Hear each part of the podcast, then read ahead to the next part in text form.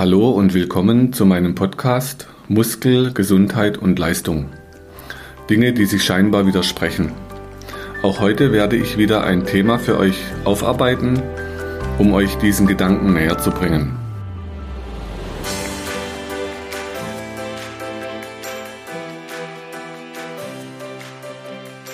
Ja, hallo, herzlich willkommen wieder im Podcast. Ich habe heute einen ganz besonderen Gast im Kinzigtal in Haslach. Das ist mein Bruderherz, der Helmut. Und wir haben, wundert euch nicht, wir haben gleiche Stimmen, wir haben ähnliches Sprechtempo. Also wir versuchen es so rüberzukriegen, dass, dass ihr das mitkriegt, wer gerade euch was erzählt. Helmut, vielleicht kannst du mal ganz kurz dich vorstellen, was dich hier nach Haslach getrieben hat. Ja, hi, guten Morgen erstmal. Danke für die Einladung hier in den Podcast kurz vorstellen, was mich hierher gebracht hat, ist schwierig, weil das meine Lebensgeschichte wäre, ja. die ein bisschen ausschweifend ist. Um es auf den Punkt zu bringen, ich war viel unterwegs in meinem Leben und bin 2012 über ein Klassentreffen meiner ehemaligen Schulkollegin über den Weg gelaufen, die gerade von der Heilpraktikerschule kam und wir Gesprächsstoff hatten über Tage und Monate inzwischen äh, drei Jahre Ehe. ja, so kommt es dann im Leben manchmal. Also wir haben beide eine Geschichte in der Familie. Wir sind so eine sehr flexible Familie. Wir haben einen therapeutischen Hintergrund in unserer Familie. Also schon unser Papa war hier Masseur im Kinzigtal. Wir sind hier in Haslach. Und auch ich bin wieder zurückgekommen sozusagen, weltweit rumgereist. Und unser Schnittpunkt, unser Treffpunkt war jetzt wieder hier in Haslach. Und was mich hier zurückgebracht hat, war immer das Gefühl, wenn ich ins Tal reingefahren bin, natürlich Familienbesuche und immer das Gefühl, es wäre gut in Haslach was zu machen. Ich hätte nicht mal sagen können, warum oder was genau. Einfach mal Gefühl, ja, das wäre gut hier. Und dann haben wir uns ja getroffen in Bad Krotzingen bei der Mutter. Kannst du dich erinnern? Oh wow, das ist schon eine Weile her. Das ist eine Weile her. Und da haben wir so drüber geredet und dann habe ich gesagt, Mensch Helmut, du hast doch Träume in Haslach und hast du die Möglichkeit irgendwie mit Freiraum, ist dann irgendwann was frei? Und dann hat er gesagt, ja, Freitag, Samstag ist er nicht da. Ich sagte, ja, kann ich bei dir vielleicht mal alle vier Wochen vorbeischauen in der Praxis, in den Räumen und die Räume nutzen? Und dann hat er sich angeboten und gesagt, ja klar, komm, können wir machen. Also so entstand es erstmal, dass wir jetzt gemeinsam hier sitzen. Genau. Magst du noch mal ein bisschen was zu deinem Hintergrund, was dich so durch die Welt gebracht hat? Also der, der Kampfsport und welche Ausbildungen so da dahinter stecken? Dann hole ich mal ganz kurz aus. also im Ursprungsberuf bin ich Gemüsegärtner, ähm, Gemüsegärtner, also Meister für biologischen Gemüsebau. Bei der Wala warst du da, ne? Das ist noch viel früher gewesen. Wow, wie, wie weit Wir haben Zeit.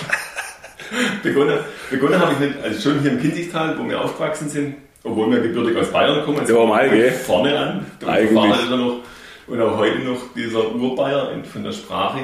Habe hier eine Gärtnerausbildung angefangen und auch als Gärtner hier gearbeitet, bis mir das Tal dann zu eng wurde und ich so ein bisschen meinen Freiheitsdrang ausleben musste und mir im Prinzip dann immer wieder Arbeitsstellen gesucht habe, dort, wo mich halt dann das Leben hingetrieben hat, über Personen oder Interessen. Das ging über ein, ein im Prinzip ein Entwicklungsprojekt in Deutschland, den Ökohof, wo ich 18 Monate verbracht habe, bei Stuttgart, der Wacholderhof. Ein tolles Projekt, wo Menschen zusammenkommen, um in, mit einem ökologischen Lebensstil praktisch auf eine einfache Art hier gut leben zu können, um das zu vermitteln, diese Idee. Ja, wie gesagt, in der Wala Heilmittel war ich, das ist die Dr. Hauschka Kosmetik, die anthroposophische Heilmittel und Kosmetik produziert. Dort war ich im Heilpflanzengarten Dazwischen war ich in Südeuropa mal, ähm, in Griechenland bei einem Gemüsegarten einen Monat, in Spanien ein Vierteljahr vorher, äh, doch ein Vierteljahr war das. Auch äh, einem, wir haben damals allerdings mit Straßenhunden gearbeitet, also wirklich. ja. Aber auch, wir hatten auch einen Biogarten sozusagen. Also ich habe immer äh, gearbeitet, dann war ich drei Jahre in England, davor ein Jahr in Sri Lanka. War auch eine gute Erfahrung, das Sri Lanka, oder? Nachhaltig auf jeden mhm. Fall, ja. Und würde ich auch jedem empfehlen, Europa oder Deutschland einfach mal auch von außen zu sehen, Europa mal von außen zu sehen, mhm. dass man diese, diese also einen guten Perspektivenwechsel mal bekommt in seinem Leben, um einfach diese vielen kleinen Nichtigkeiten, über die man sich heutzutage so aufregt, wie jetzt aktuell natürlich, wann kann der nächste Friseurtermin stattfinden, mhm. hin zu, wie zufrieden bin ich eigentlich mit dem, was ich habe. Oder wie mhm. zufrieden kann ich eigentlich sein mit dem, was ich habe um in mein Leben diese Ruhe zu bringen, um dann langfristig auch gut und gesund zu bleiben. Das ist eigentlich so meine ganze Grundphilosophie da drin. Also der, der, Hintergrund ist ja, ich war ja auch mal in Amerika mit dem Rucksack ein paar Monate, dann bei den Delfinen auf den Bahamas, auf ganz, ganz armen Inseln eigentlich, wo die Leute wirklich froh sind, wenn sie am nächsten Tag sagen, ich, warum, ich habe doch morgen was zu essen.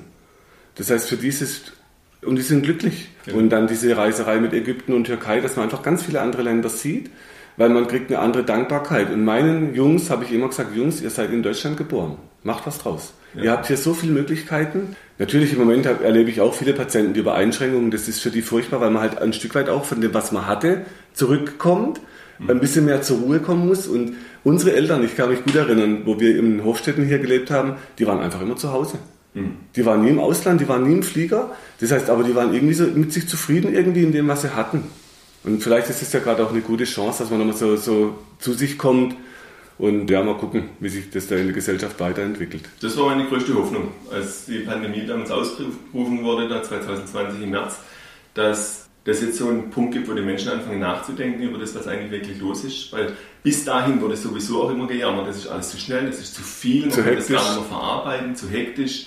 Der, der ganze, das ganze Stresslevel, das sich da hochgearbeitet hat, ich war auf einmal mit einem Cut runter in die Ruhe in die ich eigentlich mich selber gebracht habe, vorher schon. Also für mich gab es wenig Veränderungen seither eigentlich, außer die Adaption an Gesetze.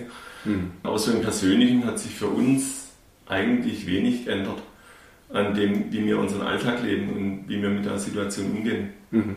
Außer viel mehr Hygieneabstände, viel mehr Bewusstsein. Für uns beide ist natürlich ein Vorteil, wenn man behandelt, wir dürfen noch arbeiten. Das ist natürlich im Moment so für viele, die nicht arbeiten können, die trifft es sicher anders, wie jetzt, wenn man einfach weitermachen kann noch sein Geld verdient und die, also da, da bin ich natürlich sicher auch ein Stück weit privilegiert gerade, dass ich einfach weitermachen kann. Ja. Da hat sich nicht viel verändert. Da muss man natürlich differenzieren zwischen ja. Behandeln und mit Menschen arbeiten. Ja, genau. Dass man, weil ich ja in dem Sinn kein, kein Behandler bin nach der Heilkunde genau. und wie du das machst als Heilpraktiker, sondern im Feld arbeiten mit Menschen, wo es darum geht, eine Persönlichkeitsentwicklung eigentlich zu machen, die Problematik, die man im, oder der Punkt, in dem man im Leben steht, neu zu betrachten und und nach Veränderungen, Veränderungsmöglichkeiten zu suchen, um wieder den nächsten Schritt zu machen, dass es einem wieder besser geht. Weil kommen tun natürlich die meisten Menschen über einen gewissen Leidensdruck, mhm. aber dahingehend Menschen dann zu begleiten und eher, ich nenne es heute eher eine adaptive, dynamische Prozessbegleitung, weil es eben nicht darum geht, einfach nur irgendwas wie jetzt in, einer, in einem Therapiesetting irgendwo ein Problem anzugehen und zu behandeln, sondern einfach den ganzen Menschen abzuholen, wo er gerade steht und zu begleiten und weiterzubringen. Mhm. So, das ist eigentlich eher die Idee von der Gesundheitspraxis, wie ich sie betreibe. Und da, da hast du ja ganz viele Wege gebraucht, um dahin zu kommen. Das heißt, du hast ja auch in Japan Ausbildungen gemacht, wenn ich es so richtig im Kopf habe. Also Ausbildung ist vielleicht zu viel gesagt, weil das Japan ist der Ursprungsort meiner Kampfkunst vom Aikido, das ich jetzt seit über 20 Jahren betreibe. Und das große Glück hat relativ früh an einen der letzten, also wirklich großen Aikido-Meister zu kommen, die noch beim, beim O-Sensei, bei dem Begründer vom Aikido damals gelernt haben, der Sensei Nobuyuki Watanabe, der jetzt leider verstorben ist vor zwei Jahren. Und über den bin ich dann mit nach Japan, um auch mal in Japan das trainieren zu können, in seiner Heimat, weil er immer in Deutschland war. Das war ein großes Glück, dass er immer wieder nach Deutschland gekommen ist und zum Schluss auch noch in Deutschland leben konnte. Ähm, da ganz ursprünglich diese Essenz vom Aikido noch zu spüren, was er vermittelt hat, weil er immer gesagt hat, auch das, was der Osensei damals im Aikido gefunden hat, diesen, diesen Weg, die Angriffsenergie umzuleiten, um aus dem Konflikt auszusteigen. Also den, den Angreifer so lange umzulenken, bis er aus der Angriffsidee aussteigt, das ist ein sehr hohes Niveau, mhm. wo ich sage, ich bleibe so lange ruhig und tue nur meine Position so weit verändern, bis der andere einsieht, dass er nicht mehr anzugreifen braucht. Mhm. Und das ist ein Weg, wo er gesagt hat, Aikido ist auch keine Technik, sondern du kannst nur dein Aikido leben.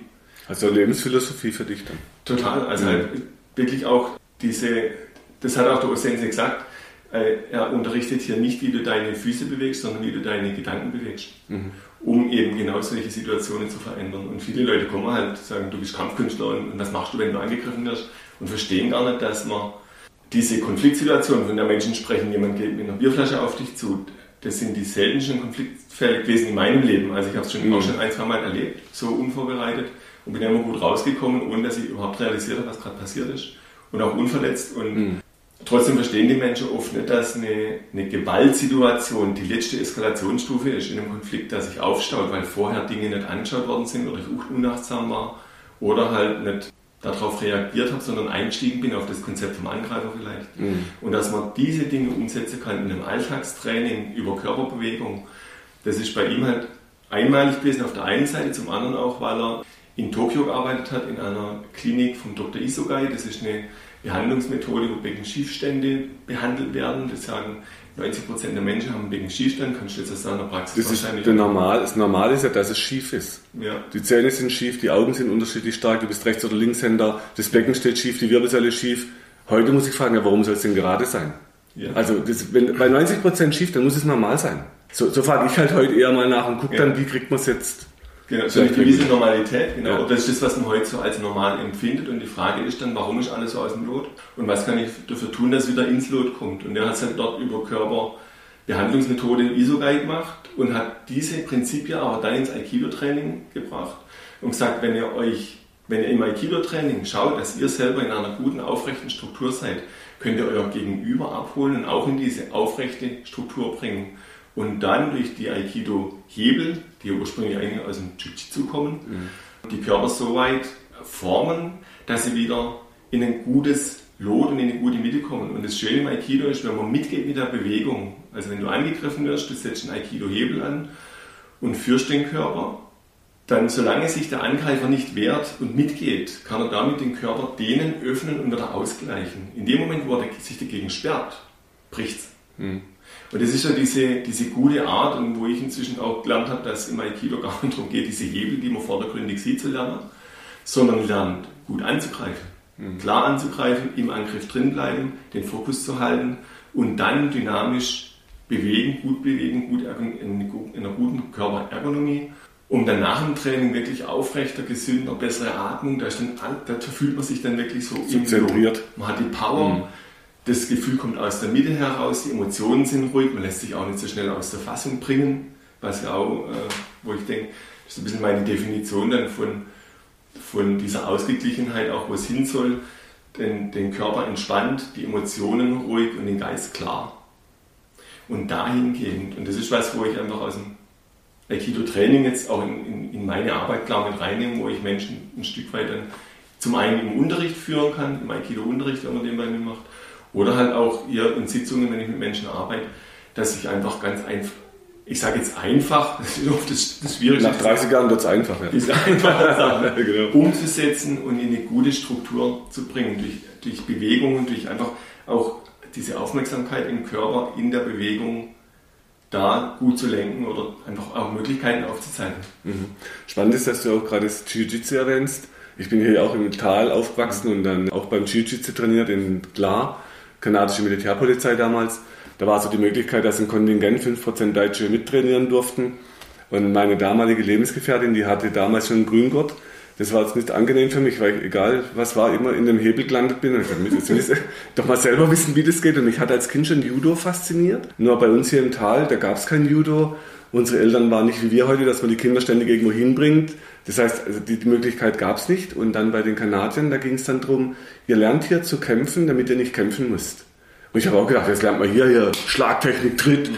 den Gegner fertig machen, wenn der mich angreift. Und dann habe ich gemerkt, nee, dieses Kämpfen lernen. Und je mehr Sicherheit ich kriege in Techniken, wenn man dann im Kreis steht und 20 außen rum und einer greift halt von irgendwo an, diese Gelassenheit zu warten und dann zu gucken, okay, was mache ich dann? Das hat auf den Alltag ganz viele Übertragungsmöglichkeiten, dass man ruhiger bleibt, weil man sicherer wird. Und ich habe dann auch Konfliktsituationen erlebt im Kölner Raum. Je gelassener man bleibt und je ruhiger, desto schneller ändert sich beim anderen die Haltung. Das heißt, sie machen einen Schritt zurück, die Stimme verändert sich, weil die auch merken, oh, jetzt kommt da irgendwie vielleicht ein Gegner, kein Opfer. Und allein diese Rollenverschiebung, das fand ich total spannend. Und ich hatte auch Situationen, aber ich musste noch, noch nie richtig kämpfen. Und bei den Fußballspielern, die ich heute betreue, geht es ganz viel um Atemtechnik. Das heißt, mich hat mein Weg auch über das Apnoe-Tauchen weltweit dazu gebracht, als Apnoe-Tauchlehrer die Atemtechnik tief den Bauch zu atmen. Also ich atme natürlich nicht im Bauch, sondern ich benutze mein Zwerchfell, aber es drückt die Bauchorgane weg und die Lunge unten wird belüftet und dieses tiefe Atmen und Ausatmen, das bringt den Herzschlag runter. Und das konnte ich dann später sogar übertragen in die Therapie, sodass die Leute, wo bei mir in die Praxis kamen, zum Mitmachen und Hospitieren, die mussten erstmal lernen, wie man an der Bank atmet, dass man bei sich bleibt und dass man nicht so viel Druck auf den Patient ausübt, sondern mehr bei sich bleibt. Mhm. Das gibt dem anderen mehr Raum, dann kann der sich mehr öffnen. Mhm. Also spannend war, dass bei uns beiden ja so Wege waren, über Bewegung, über Kampfsport, weltweites und dann so das Zentrieren lernen, über aber diesen Schritt nach außen in die Welt und dann auf uns selber zurückzukommen. Und man sagt schön, der beste Weg zu sich selbst führt um die ganze Welt, mhm. weil diese Erkenntnisse für uns halt dann wichtig wurden. Und es ist eben spannend, in unserer Familie gibt es so Ähnlichkeiten, so Schnittpunkte und Aber letztendlich geht es darum, wie kriege ich mich zentriert, wie kriege ich meine Spannung runter. Mhm. Und dadurch kann ich wieder anderen besser zuhören, gucken, was braucht der vielleicht gerade. Aber aus den ganzen Erfahrungen natürlich dann auch schöpfen.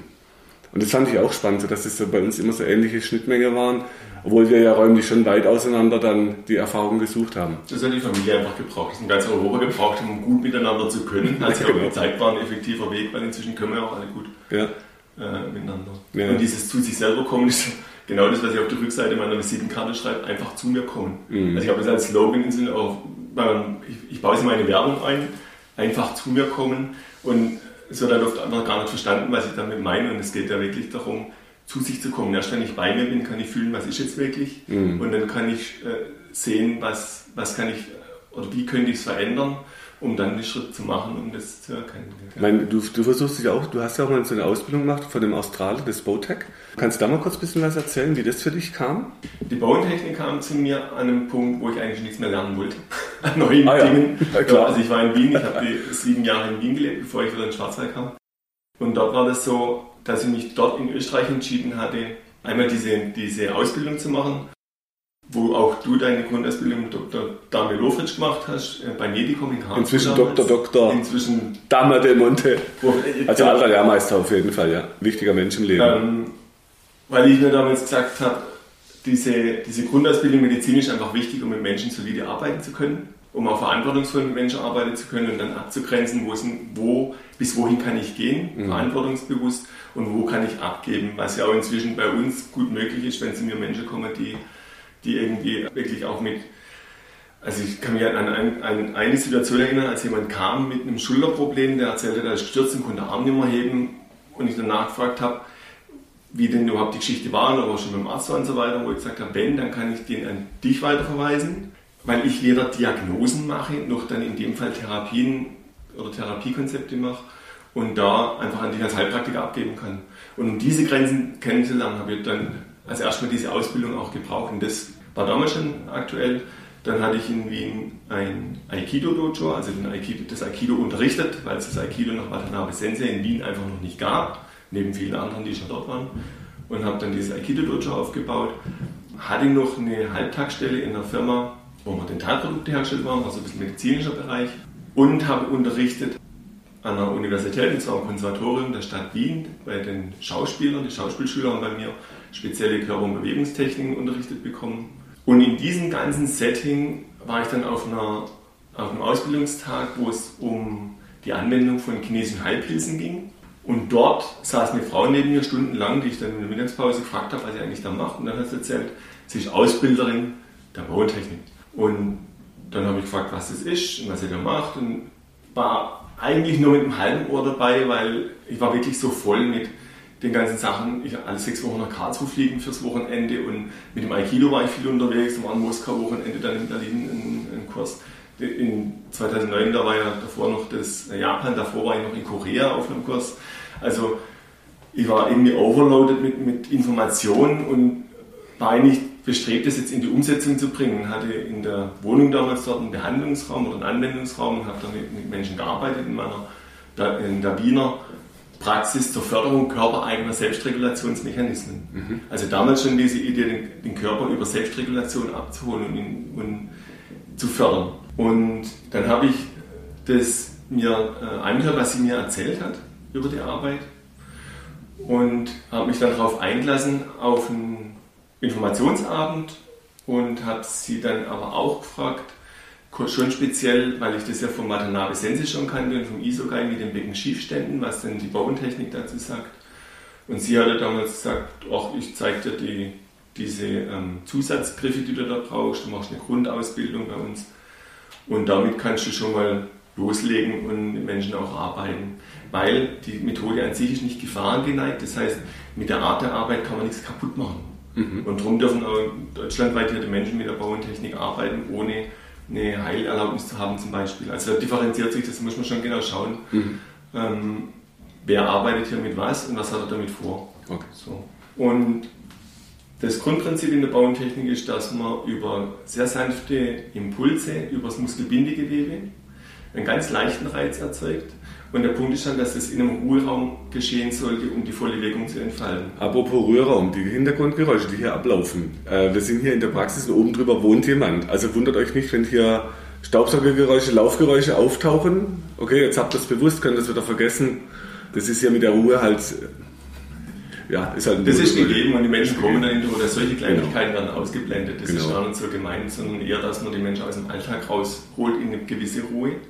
Und ich bin halt überzeugt, dass es dazu auch ein gewisses Zeitvolumen braucht, dass man aus seinem Alltagsstress aussteigen kann, ankommt, in die Ruhe reingeht, dann ähm, diese Information, die der Körper bekommt, verarbeiten kann. Und der, also physiologisch über den Körper wird Reiz auf der Haut gesetzt und gezielt Richtung Bindegewebe angesteuert, dass man nicht in den Muskel reingreift, so wie du jetzt zum Beispiel direkt in, auch die Muskeleinsätze die Sehne und die Tiefmuskulatur, sondern wirklich oberflächlich über den Muskel drüber rollt, um, das, um, das, um die Bindegewebe, die Faszienstrukturen zu reizen. Mhm. Weil das ist ja inzwischen, also ganz junge Forschung, ich habe hier einen, den Faszienatlas äh, mhm. von Professor Schleib, der ist drei Jahre alt. Das ja. erste bebilderte ja. äh, Atlas überhaupt in diese Richtung, das ist ja, oder der Meyer aus Australien, wo der Vorreiter ist. Das sind, das sind ganz junge Forschungen und da wird jetzt ganz viel damit erklärt. Ich habe schon gelesen, dass in Korea die Kanälchensysteme in diesem Bindige, in dem Fasziensystem gefunden wurden, was man daraus schließen könnte, dass es die Meridianbahnen sein könnten. Also das ist auch das sucht man ja heute noch, ne? was sind die? Ist ja wirklich, genau. Und, so, und je besser unsere Untersuchungs- oder die, die Untersuchungsmethoden werden, umso mehr Bilder bekommt man einfach über das, was da passiert. Und damit können jetzt plötzlich also ganz andere Zusammenhänge im Körper auch erklärt werden wie das, was wir bis jetzt gekannt haben, was ja eigentlich die Schulmedizin hat sich entwickelt aus der Kriegsmedizin eigentlich. Also akute Notfallmedizin im Prinzip. Bein ab, Menschen ja. sterben bewahren praktisch. Retten. Und zusammenflicken, so gut es geht und so schnell wie möglich. Das ist ja heute noch Notfallmedizin, was ja gut ist auch. Wenn du brauchst, ist es gut. Also Notarzt habe ich letztendlich auch gerufen. Ja. Wir haben es hingekriegt, der konnte wieder heimfahren, aber der kann dir sozusagen wirklich äh, ein Leben retten. Genau, ja. im Moment. Und das ist halt äh, wichtig, das zu sehen, anzuerkennen, wo bin ich, was mache ich da. Mhm und in diesen, in diesen Mechanismen gut zu arbeiten. Also, was ja über das Bindegewebe halt bekannt ist eigentlich, dass es die, die auf, diese vielfältigen Aufgaben, die das hat. Und in dem Bereich ist auch ein, ein Kommunikationssystem praktisch. Und da ist es so, dass wenn man an einer irgendwo am Körper einen Punkt setzt, am Knie zum Beispiel, den Griff reagiert in, in Millisekunden, der Magen mit Gurgeln zum Beispiel. Oft ist es so, wenn ich am Nacken irgendwo arbeite, dass es bis in die Fußzähne runter sofort mhm. spürbar ist, dass es frei wird, weich wird und dann so ein, ein Strömen im Körper praktisch erzeugt. Und da im Prinzip Spannungsausgleiche pro provoziert werden. Also die Punkte werden immer symmetrisch stimuliert praktisch und dadurch kriegt dann der Körper die Info, wie, wo, wo das System oder an welchen Punkten im System welche Spannungszustände vorherrschen und kann dann über körpereigene Selbstregulationsmechanismen das wieder ausgleichen.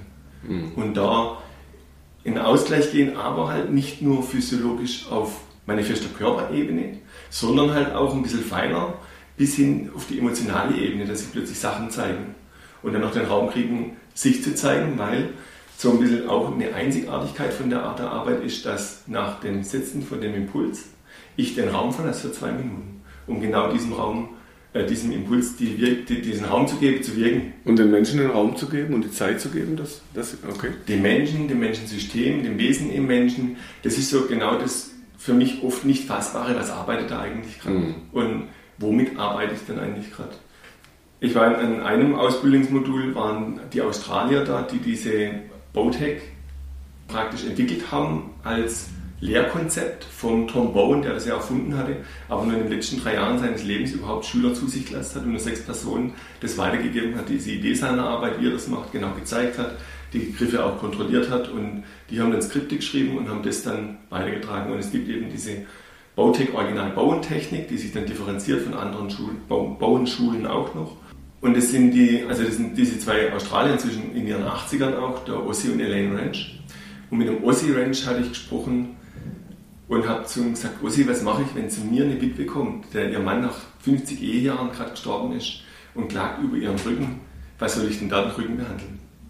Und da hat er gesagt, ja, da bist du genau auf dem richtigen Weg mit dieser Art der Frage, weil du ein Mensch, wenn du nur das Problem behandelst, wie es halt heute leider oft gemacht wird, deckelst du eigentlich den ganzen Prozess, der dahinter mhm. ist. Und der Körper tut ja auch immer vor jedem emotionalen Schmerz erstmal einen körperlichen Schmerz schalten, weil er, weil er sich ja fürchtet vor dieser emotionalen Wucht und Energie, die da drin ist. Das weiß jeder von uns, dass man, wenn dieses Weinen kommen würde in einer Trauersituation und, und es sind gerade Menschen die man zum Beispiel nicht kennt, wird man alles tun, um das zu unterdrücken. Mhm.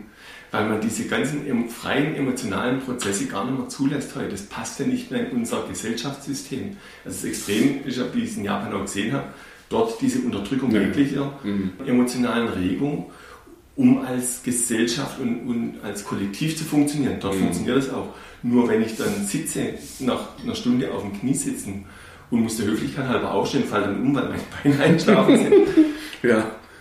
Was funktioniert denn dann? Also wie ja. kann denn das funktionieren für mich und wo ist denn die gesunde Entwicklung? Und auf meine Geschichte zurück war es halt an einem Punkt, wo mir die Lunge zusammengefallen war, 2003, also wirklich ein, ein dramatischer physiologischer Prozess. Mit Notfall mit Klinik. Richtig mhm. dramatisch, wobei die war drei Wochen weg, bevor das wirklich diagnostiziert wurde, weil ich so meine Muster hatte von mhm. ich muss ja funktionieren, ich kann hier nicht fehlen. Wir waren in der Haupterntesaison damals als Gärtnermeister noch und und und.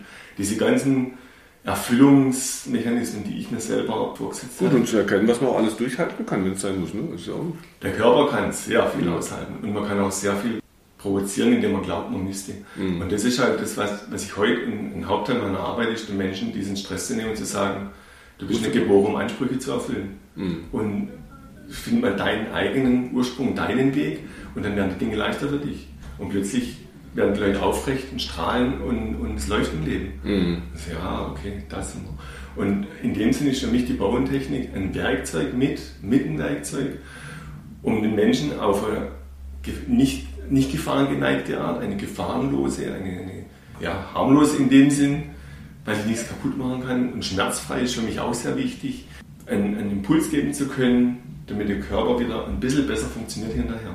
Und mit diesem immer besser funktionieren dann im Gesamten auch wieder besser rund läuft und dann sich selber regulieren kann. Das, also das Ganze hat ein, ein wissenschaftliches Konzept inzwischen. Und zwar geht es hier um die Salutogenese. Salus steht für Glück, Gesundheit und Genese für die, für die Lehre, für die Wissenschaft, sowie die Pathogenese eben mhm. für die Lehre der Krankheit steht. Und das ist halt was, wo ich mich wiedergefunden habe die letzten Jahre und ähm, wo wir jetzt auch dran sind im Dachverband der Salutogenese, das noch viel stärker ins Bewusstsein der Menschen zu bringen, weil dort habe ich jetzt erfahren, dass dieses wissenschaftliche Konzept in dieser Form des Körperbewusstseins noch gar nicht angekommen ist heute. Dass dem, dass, also es wird viel darüber gesprochen und geschrieben über diese Salutogenese und die Lehre der Gesunderhaltung und das gibt es in, in, inzwischen sogar in betrieblichen Unfallvorsorgekonzepten praktisch, aber dass man hingeht und sagt, wenn ich einen Mensch vor mir habe und ich kann dem aufzeigen, also vielleicht erkläre ich noch ganz kurz das Prinzip der Salutogenese oder diese Wissenschaft von Aaron mhm. Antonowski, das war ein, ein amerikanisch-israelischer Medizinsoziologe und der hat Forschungen gemacht, damals in den 70ern, an Frauen in ihrer Menopause.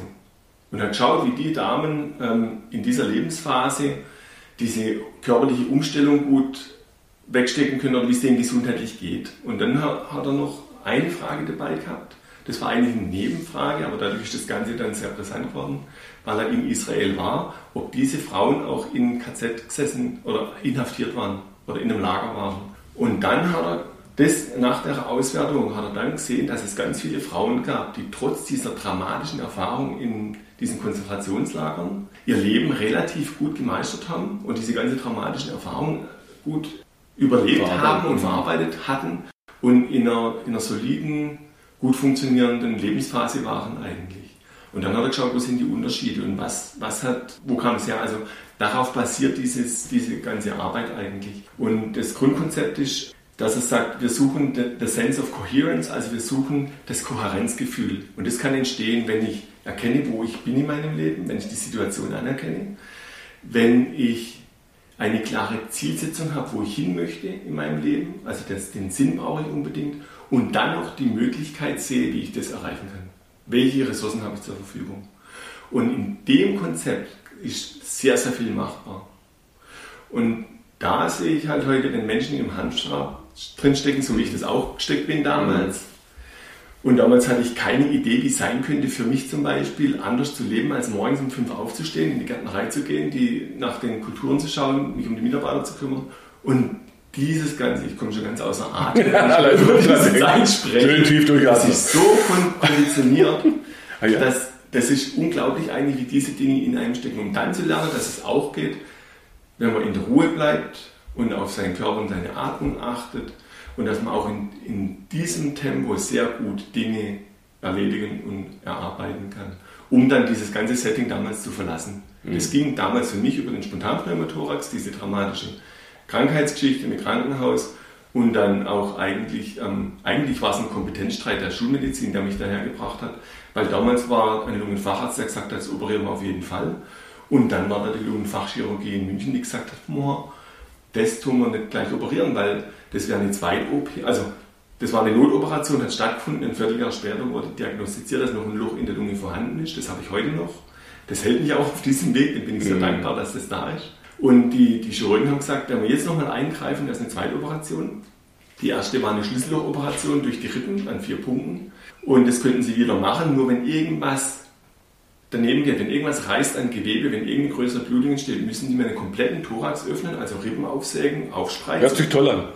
um, genau, um die Situation ähm, chirurgisch zu verändern, die eventuell gar nicht zum Tragen kommt, weil das war ja schon mal operiert, könnt ihr halten ein Leben lang. Wenn es dann reißt, könnte man es auch nochmal operieren. Aber im Moment ist der Sinn nicht gegeben. Und der Lungenfacharzt hat halt gesagt, ah ja, jetzt sind Sie aber noch jung, jetzt können Sie die Operation gut wegstecken, machen Sie das. Und die haben dann miteinander kennengelernt und dem habe ich mich dann entzogen. Da war dann mein Ausweichmuster aktiv, das sind ja gut kennt in der Familie, weg und ich suche meinen eigenen Weg und habe damals über japanische äh, Druckpunktmethoden, die mich total entlastet haben und, und eigentlich in, wieder in, in Spur gebracht haben, in ein klares Denken auch und selbstverantwortliches Handeln, dann auf den Weg gebracht haben, eigentlich über Körperenergiearbeit, dadurch bin ich auch nach Österreich gekommen damals, diesen Weg zu gehen, den an diesen Punkt zu kommen, wo ich heute bin. Mhm. Das ist ja alles auch nur ein Punkt. Das hat mir jemand zu mir gesagt, Sie haben es ja geschafft. Sie haben hier die Räumlichkeiten, das ist ja alles. Und ich weiß gar nicht, was Sie meinen. Sie sehen gerade eine Momentaufnahme von dem, wo ich mich gerade hinentwickelt habe. In zehn Jahren wird das alles wahrscheinlich ganz anders sein. Hoffe ich zumindest. Weil es ist ja alles eine Weiterentwicklung. Es wird ja wachsen, es wird sich verändern. Ich verändere mich, die Situation. Und wie man sieht, hat sich viel verändert in den letzten, allein in den letzten zwei Jahren.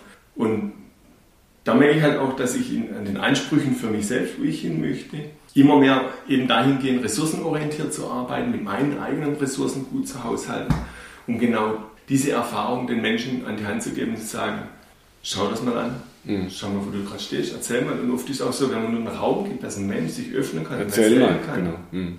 Ich habe hier Geschichten gehört, das ist unglaublich, was die Menschen hier erleben. Mhm. Und wenn dann jemand nach einer Dreiviertelstunde sich seine Geschichte mal erleichtert hat und das mal alles chronologisch erzählen konnte und ich dann sage, haben Sie das jemals überhaupt schon mal jemand so erzählt? Und die Person sagt, nee, noch nie. Mhm. Dann ist mir schon klar, dann konnte der in dem Moment das alles einordnen und in eine gewisse Ordnung bringen, mhm. um dann zu erkennen, wo er eigentlich gerade steht. Und, und dann zu sehen, okay, das war Vergangenheit, die Tür kann ich zumachen und schauen, wo geht es jetzt hin. Und dann abholen und den nächsten Schritt und dann auch unterstützen, natürlich über den Körper ein Stück weit und schauen, wo geht es hin und weitergeleiten in den nächsten Schritt. Also das über den Körper ist natürlich ein guter Zugang, das erlebe ich in der Praxis genauso. Mir ist natürlich schon klar, wenn jemand jetzt mit Rückenschmerz kommt oder mit Schulter- oder Nackenschmerz oder die Bandscheibenvorfälle sind ja ganz typische, wo früher immer operiert wurde, da war das die Heilsbringung, dann hat man gemerkt, oh, oft geht es ja doch mehr in Mehrfachoperationen, wo heute wieder diskutiert wird, war es jetzt ein Geschäftsmodell oder war es wirklich für den Patienten wichtig. In dem Zug vielleicht ein kurzes Buch erwähnen, was jetzt auf den Markt kommt, von dem Dr. Frank Riddick, das heißt Hightech-Schamanen.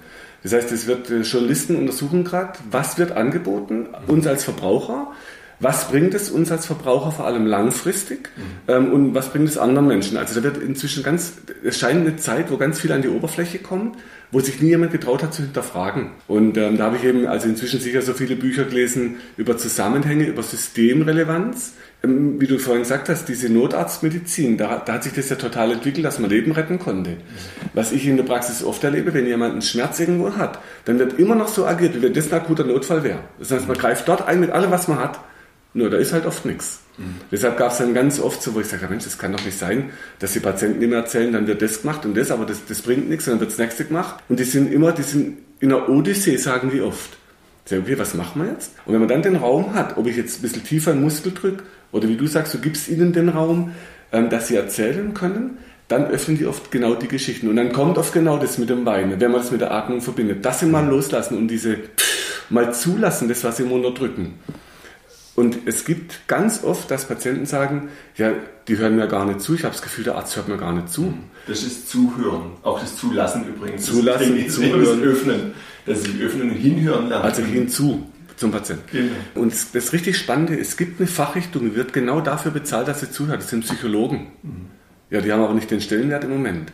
Und jetzt ist gerade spannend, dass aus der Epigenetik kommt eine Richtung, die beschreiben das so, dass eben nicht das Gen diktiert, wie wir es am Anfang gedacht haben, oh gut, super, jetzt haben wir die Genforschung, jetzt, jetzt wurde es endlich erklärt, wo die Krankheiten herkommen. Und dann wird plötzlich bekannt, nee, es scheint doch nicht so, sondern jetzt kommt die Epigenetik, die sagt uns vier Generationen vor uns eine Hungersnot, weiß man heute in unseren Genen nach. Also die Stoffwechsellage, wenn Jungs sich entwickeln, wenn Mädchen entwickeln, hat Einfluss auf vier Generationen nach uns. Und die sagen, wenn sich so ein Wissen durchsetzt, dass unsere Umwelt diktiert, was das Gen macht, dann war eben nicht das, aktiv, also das aktivierte Gen entscheidend, sondern die 80% nicht aktivierten in der, im Umfeld. Und dann sagen die, wenn sich das Wissen durchsetzt, dann wird die psychosomatische Medizin den Stellenwert kriegen, der ihr zusteht. Den hat sie noch lange nicht. Ja. Jetzt kommt es in Deutschland so, durch Coaching wird es ein bisschen mehr, ja. ähm, die Psychologen kriegen das Spiel und die Pandemie, die überzeugt gerade das total deutlich. Nämlich, dass jetzt plötzlich die Kinder- und Jugendpsychiatrien voll sind. Ja. Jetzt zeigen sich Muster, die lange unterdrückt waren. Das heißt, jetzt brauchen wir die sprechende Medizin. Ja. Und ganz früher, in, in, bei den alten äh, Weisheiten, da hieß es immer, zuerst kommt das Wort, dann kommt die Hand und am Schluss kommt das Messer. Und das hat sich bei uns irgendwie total komisch gedreht, sodass plötzlich, ja, das Operieren war, das war dann die Operation wie der Halsbringer. Jetzt hat man gemerkt, ups, oft kommen Nachoperationen, dann kommen die Entzündungen, dann kommen die Nebenwirkungen. Ich habe die Bücher gelesen, wo jetzt äh, geguckt wird, was bei Operationen passiert. Ähm, das heißt, viele sterben plötzlich durch Nebenwirkungen von Medikamenten. Also jetzt haben wir in Europa 250.000 tote Menschen durch Operationen, durch Medikamente, was vielleicht vermeidbar wäre. Nur der Betrieb hat sich so eskalativ aufgebaut und ist ein riesen Wirtschaftsmotor. Alle wollen Wirtschaftswachstum, das werden wir gar nicht bremsen können.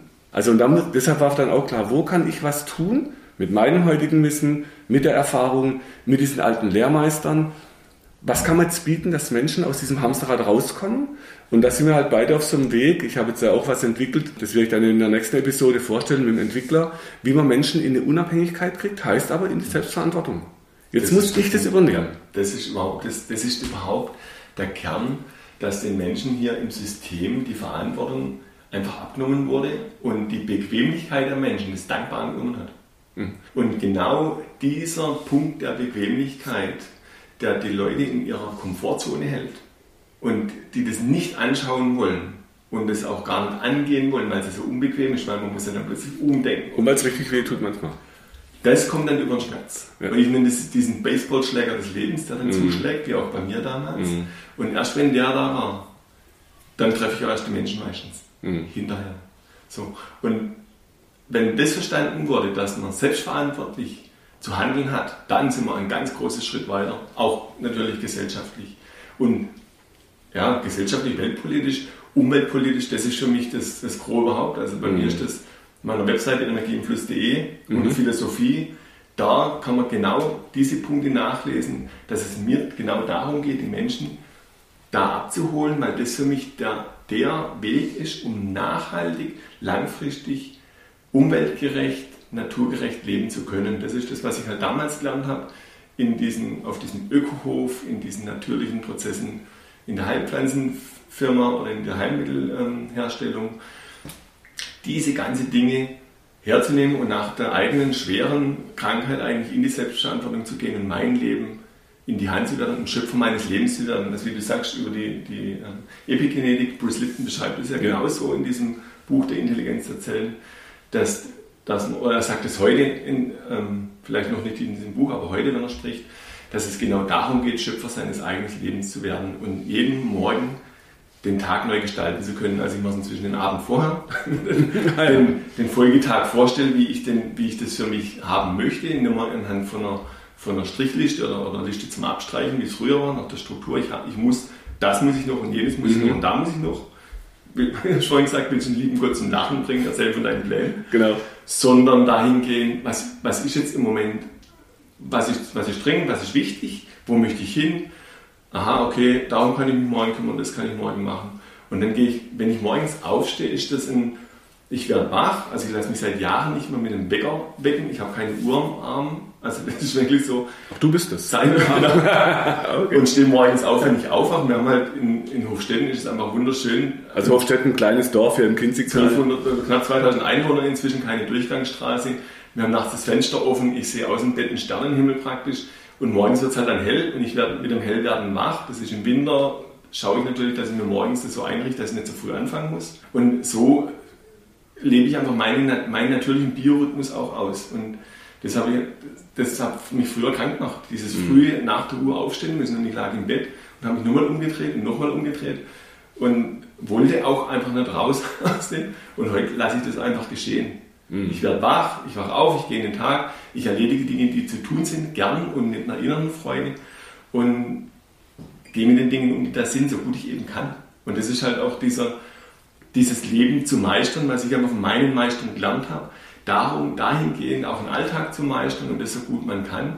Und ich denke, dann haben wir eh schon ein Stück gelernt. Und wenn man das den Menschen vermitteln kann, dann sind wir auf einem guten Weg, hier eine selbstverantwortliche Gesellschaft auch zu bekommen und dann vielleicht den nächsten Entwicklungsschritt zu machen, um den es ja auch geht eigentlich. Wir sind seit Jahren in einem Umwandlungsprozess gesellschaftlich, weltpolitisch.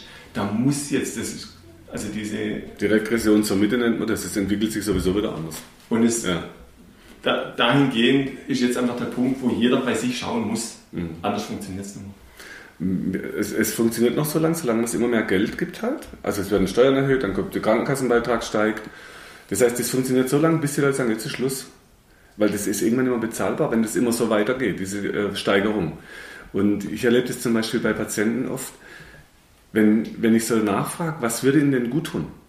Und äh, da gibt es tolle Bücher dazu, wie Menschen gesund werden, wenn die machen, okay, was tut mir eigentlich gut und fangen an, das zu tun, was ihnen gut tut und nicht nur, was ihnen Experten sagen oder vorschlagen, die sich in die Geschichte oft geirrt haben. Das ist halt unser Expertentum. Das nennt man den momentanen Stand der Wissenschaft, das ist der momentane Stand vom Irrtum. Das ist halt nun mal so bei uns Menschen. Und wenn man die Patienten da so, an so, so Fragen dahin kriegt, was sie eigentlich bräuchten, dass ihnen gut geht, die wissen das schon und meistens sieht man so ein Lächeln im Gesicht kurz, okay, was war das gerade, an was haben sie gedacht? Und dann können die schon so eine Geschichte entwickeln, was gut wäre. Das Spannende, dann kommt der Verstand und sagt tausendmal, nee, das geht nicht weiter und das geht nicht. Dann kommt das Zwischengequatsche vom Verstand. Sie trauen ihrem Gefühl nicht, sondern ihrem Verstand. Und das ist oft kein guter Ratgeber auf lange Sicht. Und das ist so das Spannende, diese Mischung aus Verstand und Gefühl, ein bisschen Expertentum, aber nicht so wichtig nehmen, außer im akuten Notfall. Und da, da hat sich ganz viel entwickelt, warum Patienten heute kommen und die sagen, ja, sie sind ja ein halber Psychologe. Mhm. Ich weiß, ich muss einfach viel Fragen stellen. Ich kenne es ja gar nicht. Also anders geht es ja nicht. Aber das heißt, ich brauche Zeit. Ich muss denen Zeit geben. Und da bin ich der Meinung, da können auch Therapeuten was schaffen, wo ein Zeitrahmen, wo die Leute aber nicht ewig warten müssen, sondern sie wissen, da, ist, da komme ich aber auch dran, wenn ich dann dahin gehe. Dann, jetzt war für mich so ein Entwicklungsweg, vielleicht kriegt man das noch mehr, dass die Patienten von mir selber unabhängiger werden, mhm. dass sie zu mir kommen müssen. Die Digitalisierung gibt da gerade so eine Möglichkeit mehr. Aber das andere war immer noch was zu bringen, was können Patienten tun, damit sie mich nicht mehr brauchen. Und dann sagen die Leute, ja, wollen sie kein Geld verdienen? Sag ich, ja, ein gewisses Geld muss ich auch verdienen. Aber wenn ich mich selber unabhängig mache als Therapeut und überflüssig mache, dann ist für mich, das ist mein Lebensziel, mich als Therapeut überflüssig machen. Bei nahezu 8 Milliarden Menschen auf dieser Erde sind es Gedanken, die einfach, die man auch weiterspielen könnte, dann gerne. Genau, aber da ist eben Potenzial wo, wo drin. Will ich hin und, und was ja. möchte ich mit meiner Arbeit eigentlich bewegen? Genau.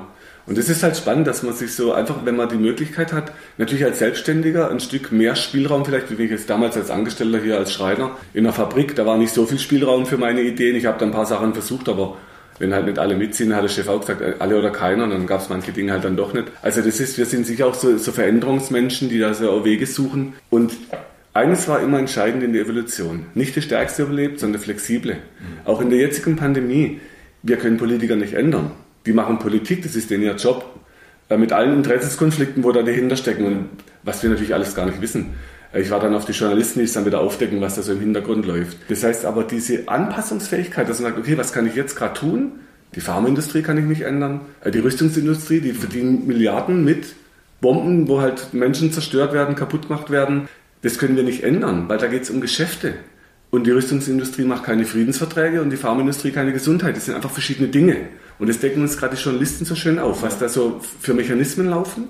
Deshalb, ich bin gespannt, ob die Menschen schaffen, flexibel sich jetzt darauf einzustellen, tief durchzuatmen und die Weißen gehen in den Garten. Das heißt also, man sagt immer, der Narr rennt immer gleich, mhm. der Kluge wartet erstmal ab und der Weiße geht in den Garten. Und da, das merken viele Menschen, die kriegen das so ein Gefühl, ah, das hört sich irgendwie nicht schlecht an.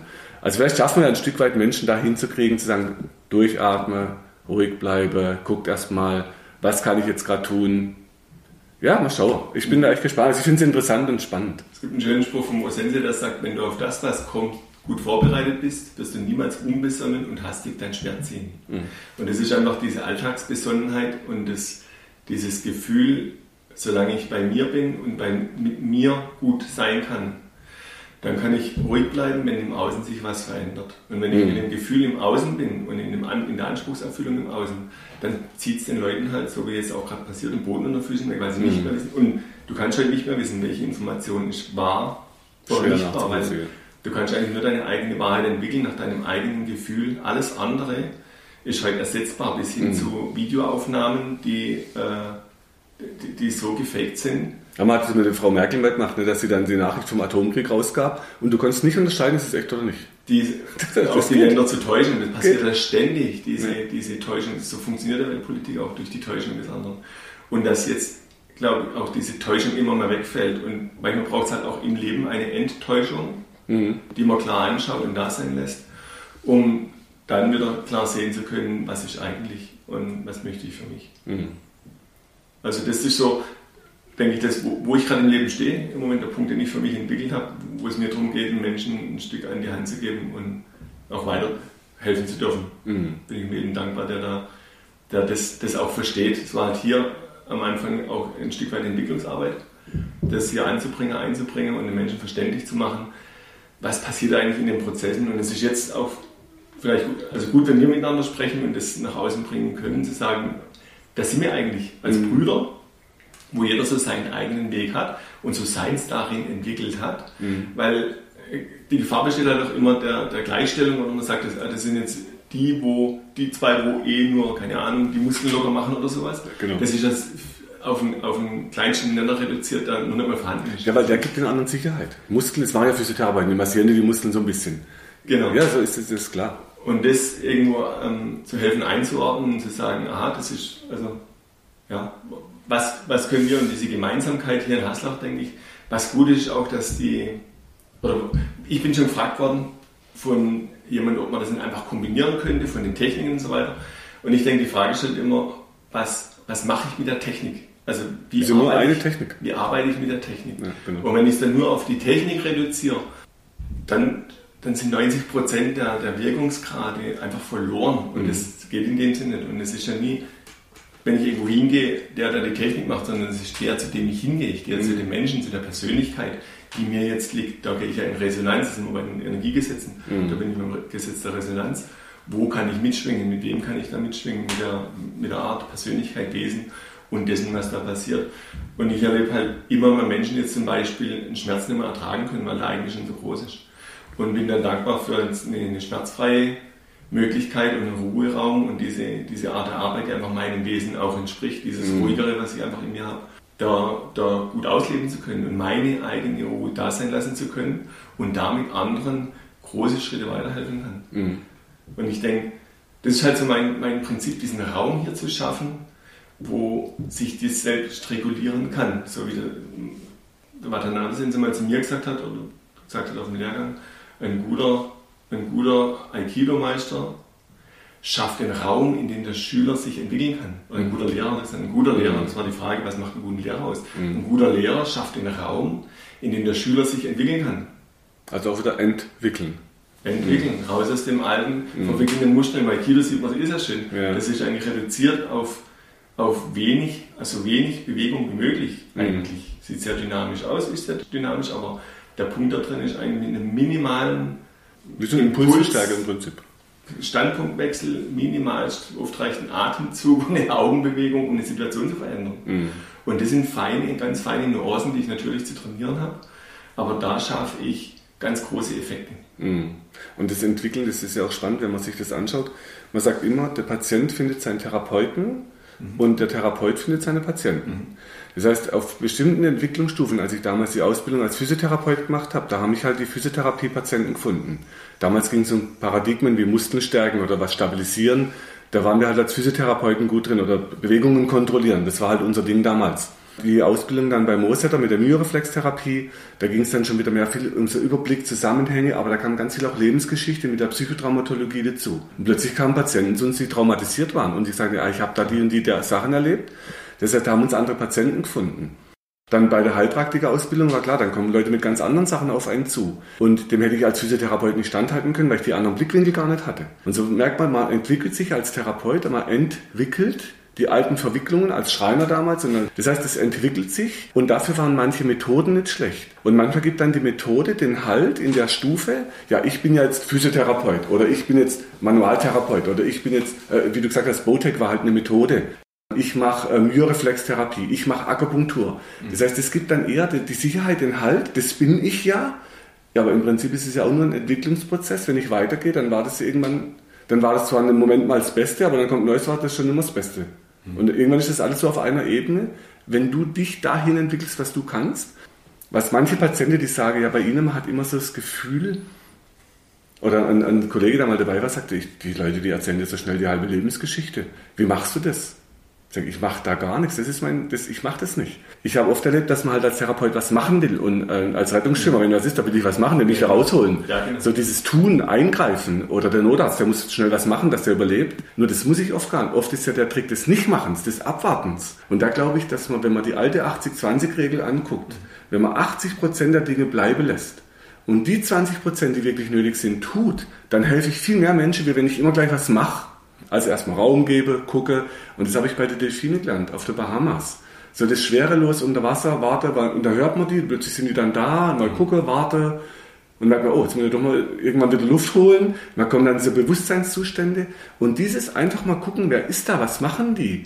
Das mache ich heute in der Therapie. Ich warte einfach mal, guck mal, was, was, was ist das für ein Mensch? Erzähl mal ein bisschen, wer bist du? Mhm. Und nicht, was hast du für Autos, für Häuser. Nee, was machst du? Erzähl mal. Und da haben wir ganz tolle Ausbildungen gemacht bei einem Schaman, da ging es immer ums Geschichten erzählen.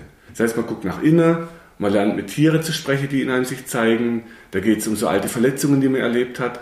Und dieser Lehrer, der war aus Mexiko, der war 85, der Dr. Steven Gallegos. Und der hat auch gesagt, er bereitet das Feld. Mhm. Und in dem Feld konnten wir Tiere sehen in uns. Ja. Total spannende Erfahrung. Aber das war nur bei dem erstmal so. Weil es für sich entwickelt hat. Weil der es für sich entwickelt hat. Er bringt es in den Raum, er bringt genau. Energie in den Raum. Das ist immer auf einer Ebene, wo natürlich genau das stattfindet, dass du, wenn du mit Menschen im Raum bist, Sachen funktionieren. Bei mir mit Dr. Dam, Dr. Dr. Dam. Del Monte. Del Monte, Entschuldigung. Also liebe Damir. genau. Könnt ihr euch anhören in einem alten Podcast, äh, wo es ums Thema Corona wenn, ging. Wenn der Mann irgendwas erklärt, ist das in mir glasklar vorhanden, dann da gibt es gar keine Fragen, dann habe ich das völlig das Bild in mir, ich habe das verstanden.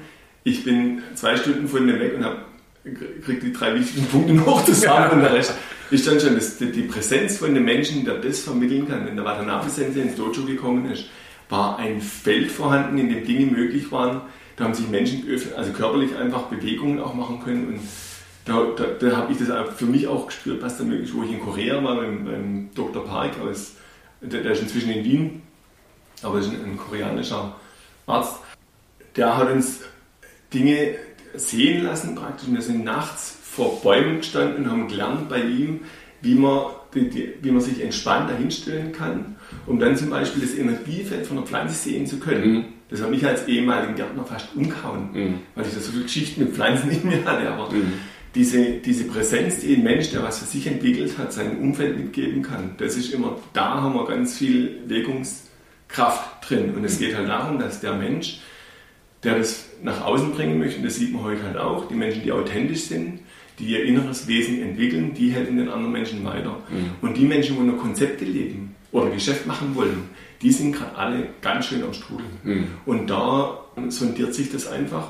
Und daran, das wird halt auch in Zukunft immer mehr kommen, dass man sich auf die Informationen immer verlassen kann. Man mhm. geht nach dem Gefühl, trifft dann den Menschen und kann mit dem den Schritt gehen, den der schon gemacht hat. Mhm. Du kannst den Menschen immer noch so weit begleiten, wie du dich selber entwickelt hast. Und da passieren, auf, auf, dieser Ebene passieren halt auch ganz viele Dinge. Mhm. Ich hatte ja auch noch so alte Lehrmeister wie den Dr. Moser da. Da war auch klar, der hat so viel Wissen. Ich habe das erlebt, bei so, wenn wir Seminare gemacht haben, der hat dann nachts um zwei nochmal ein Buch gelesen oder um drei. Und ähm, ich habe dann andere Menschen erlebt, die wollten ja irgendwelche Stufen erreichen und sprachen von sechsten und siebten Stufen, die sie dann erreichen. Und sage, wie machst du das? Das heißt, diese Arbeit hinten dran, dass man irgendwann so eine Stufe hat, oder so eine Meisterstufe. Meister heißt immer, ich bin auf dem Weg. Und deshalb ich trenne das halt so gern erstmal in diese Schritte. Ich bin Anfänger, dann bin ich fortgeschritten, dann beherrsche ich was und dann meister ich das Ganze. Meistern heißt dann wieder, ich fange an auszubilden. Aber viele wollen als Anfänger schon der Meister sein. Also das funktioniert genau. halt nicht. Genau. Das heißt, die wollen diese harte Arbeit hinten dran nicht. Und wenn ich heute so die Punkte anfasse und plötzlich dreht sich der Kopf, dann, wie machst du das? Mhm. So, ja, fang mal an, 30 Jahre, fass hin, hör Geschichten an, entwickel dich, dann geht es. Ja. Aber das braucht halt Zeit. Nur die Leute wollen diesen Effekt, aber nicht die Arbeit. Und das ist so das Spannende an der heutigen Zeit. Mach mal schnell. Ich habe Leute, die kommen rein, ja, machen Sie mal den Schnatz da weg. Ich sage, was machen Sie beruflich? Sind Sie Chef, wo jemand sagt, mach mal das weg, du machst das weg? Also funktioniert das halt oft nicht. Und deshalb laufen die Leute wirklich von einem zum anderen, bleiben immer im gleichen Muster. Irgendjemand soll was wegmachen ja. mit den Ideen, die er halt hat. Und hinterher ist es noch schlimmer und, noch, und man bleibt immer in diesen Stufen drin, weil man sich bei sich nicht weiterentwickelt. Und da können wir zwei vielleicht ein Stück weit was dazu tun, dass wir für die Gesellschaft das bringen, was man sagt, da habt ihr eine Chance, da können wir was weiterentwickeln. Wir haben jetzt so viel erlebt im Leben, so viel uns angeguckt. Da können wir sicher für manchen gute Infos mitgeben und ein Stück weit so einen Weg begleiten, bis zu dem Punkt, wo er sagt, jetzt brauche ich wieder was anderes. Und für mich war es schön, hier in Hassach so diese Mischung zu sehen, wenn ich Patienten habe, die sagen, oh, das tut aber weh, oder das ist fast zu viel, dann sage ich, okay, es gibt Varianten, die sind sanfter. Das kann mein Bruder hier äh, betreuen und begleiten und eben auch diesen Raum, die Zeit. Und was ich bei, bei dir so schön miterlebt habe, ne, diese, diese Achtsamkeit, wo du entwickelt hast und so, also sehr achtsam mit Menschen, was braucht der? Das ist in meiner Geschwindigkeit, manchmal geht es so ein bisschen unter und da fand ich einfach, das ist eine gute Möglichkeit, hier zusammen so das für Menschen anzubieten. Also einmal was, was Achtsames, langsam, so behütend und dann komme ich mit meiner Geschwindigkeit und bin dann wieder weg und so, das fand ich so eine spannende Mischung hier in Haslach. Ja. Bin gespannt, was daraus wird, wie es weitergeht. Wenn du noch was abschließend sagen möchtest, vielleicht ich freue mich, dass wir es geschafft haben, diese, diese Möglichkeit hier zu erarbeiten für uns. Wir als Brüder, wir haben, als wir uns entwickeln durften in der Kindheit, genügend Konfrontationsflächen gehabt, wo wir uns ausleben durften und viel voneinander lernen durften. Was ich mir irgendwie hatte ich Lebensphasen, wo ich mir gewünscht hätte, dass es anders gewesen wäre. Heute denke ich gut, dass es so war. Ja, genau um jetzt auf einem guten Level miteinander einfach sein zu dürfen. Das mhm. finde ich, äh, das, das ist eines der schönsten Geschenke überhaupt, mhm. dass es sich so entwickeln durfte. Ja. ja, aber man merkt jetzt auch in Pandemiezeiten, wie wichtig Familien sind. Die ja. sind so der Halt letztendlich. Ne? Das ja. ist so die Wurzel, wo man immer zurück kann und wo halt Halt findbar wird. Also ich bin auch gespannt, was ich da weiterentwickeln darf. Und wenn ihr Lust habt, wir haben zusammen mal in, in Haslach so ein so einen gemeinsamen Vortrag gehabt. Das hieß zwei Brüder, zwei Geschichten, zwei Methoden damals. Und äh, die sind auf YouTube findbar, die Videos. Schaut es euch an. Gerne Feedback. Du hast die www.energieinfluss.de als Website, auch Videos. Ja, dann hoffen wir, dass euch das ein Stück weit äh, Informationen gibt, euch was vielleicht auch inspirieren kann, sich zu entwickeln. Und dann erstmal gute Zeit und bleibt gesund und immer schön tief durchatmen. Genau. Und vielleicht ja beim nächsten Podcast in zwei Jahren oder in drei mal schauen, was sich dann weiterentwickelt hat. Und wir sind auch gerade nochmal das Ganze, was wir hier haben, auf neue Level zu heben und dann schauen wir, wo es hingeht. Sehr schön. Danke, Danke sehr. Ciao. Ciao. Wenn du meinst, dass dir diese Infos helfen oder du weitere Infos suchst, schau auf meiner Website unter www.muskel-gesundheit.de rein. Für Übungen schaut auf YouTube und hinterlasst mir, wenn ihr wollt, eine Bewertung. Falls ihr Fragen habt, schickt sie über die Webadresse äh, und die Mailadresse, die ihr dort findet. Bis zum nächsten Podcast. Herzlichst, euer Markus Rachel.